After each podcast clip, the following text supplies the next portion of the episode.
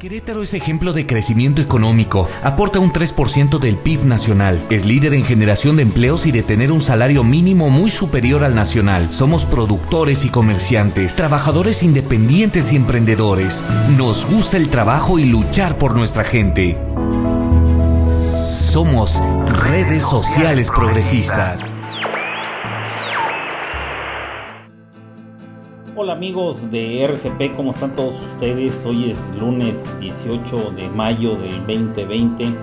Estamos en nuestro podcast semanal y hoy tenemos los comentarios de Pilar eh, Sarti. Eh, Pilar tiene una amplia experiencia administrativa y política, ha sido locutora de radio y hoy es representante de las mujeres en redes sociales progresistas. Trae un tema de mucha actualidad, un tema que se está desarrollando el día de hoy en nuestra sociedad y es la violencia en tiempos del COVID. Los dejo con sus comentarios, muchas gracias, nos estamos viendo. Hola amigos, amigas, ¿cómo están? Mi nombre es Pilar Sarti, soy la coordinadora estatal de mujeres de redes sociales progresistas en Querétaro. Gracias por darme la oportunidad y escucharme estos minutos. El día de hoy hablaremos eh, de la violencia en tiempos de COVID. Si bien sabemos que existen diferentes tipos de violencia dentro de un hogar, como son la violencia verbal, la violencia patrimonial, la violencia económica, la violencia física, la violencia sexual. De estos hablaremos en otra oportunidad. Pero el día de hoy platicaremos acerca de la violencia que se está viviendo en esta época. Esta violencia se ha incrementado gracias a la cuarentena. Las familias permanecen más tiempo en casa. La intolerancia, el encierro, la situación económica es la principal causa de esta violencia. ¿Han escuchado el dicho que dice, cuando la pobreza entra por la puerta, el amor sale por la ventana? Pues hoy vivimos pegados a este dicho. Muchas familias han tenido que cerrar sus negocios, Muchas otras han perdido uno o todos sus ingresos. Gracias a esto, las cabezas de familia han caído en estrés, provocando agresiones hacia su pareja o hijos, depresión, incluso suicidios.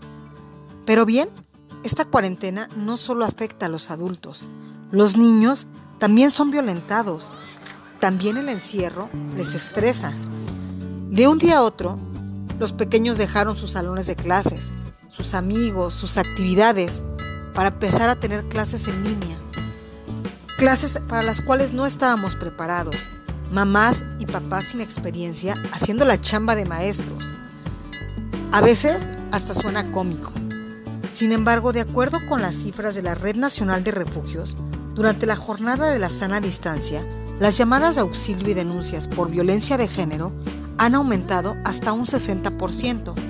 Sin embargo, a pesar de esto, los gobiernos municipales cierran estos refugios por temor a una expansión del virus. Este virus que nos tiene encerrados, este virus que aún no tiene cura. La carga de tareas domésticas en casa también han incrementado. Las mujeres, además de los quehaceres diarios, se han sumado tareas y clases escolares. Solo para concluir, me parece importante mencionar que entre el 18 de febrero y el 13 de abril del 2020 se registraron 367 feminicidios.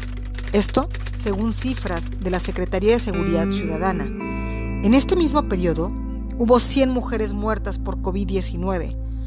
El 78% de mujeres violentadas no denuncia. El 92% de las personas que trabajan en la informalidad en México son mujeres. El 75% de las trabajadoras del hogar no cuentan con prestaciones de ley. En el momento que suspenden labores no esenciales, ellas dejan de trabajar y quedan vulnerables económicamente. 5.000 personas han perdido el empleo en las primeras semanas de contingencia. Ni hablar, simplemente les dejo estas cifras para concientizar y entender que esta situación nos tiene que dejar un aprendizaje y si no aprendimos de él, no aprendimos nada. Muchas gracias por escucharme estos minutos. Les mando un fuerte abrazo. Y bueno, estamos en la recta final. Queda poco. Queda poco para regresar a nuestras actividades, abrazar a nuestros seres queridos, volver a ver a nuestra madre, a nuestros padres, nuestros familiares y volver a reanudar nuestras actividades. Nuevamente les mando un fuerte abrazo. Tú que nos escuchas, es así como las y los queretanos nos cuidamos, nos apoyamos, nos ayudamos, nos protegemos y vamos de la mano. Querétaro necesita de todos y todos somos Querétaro. Hoy va por Querétaro. Defendamos Querétaro.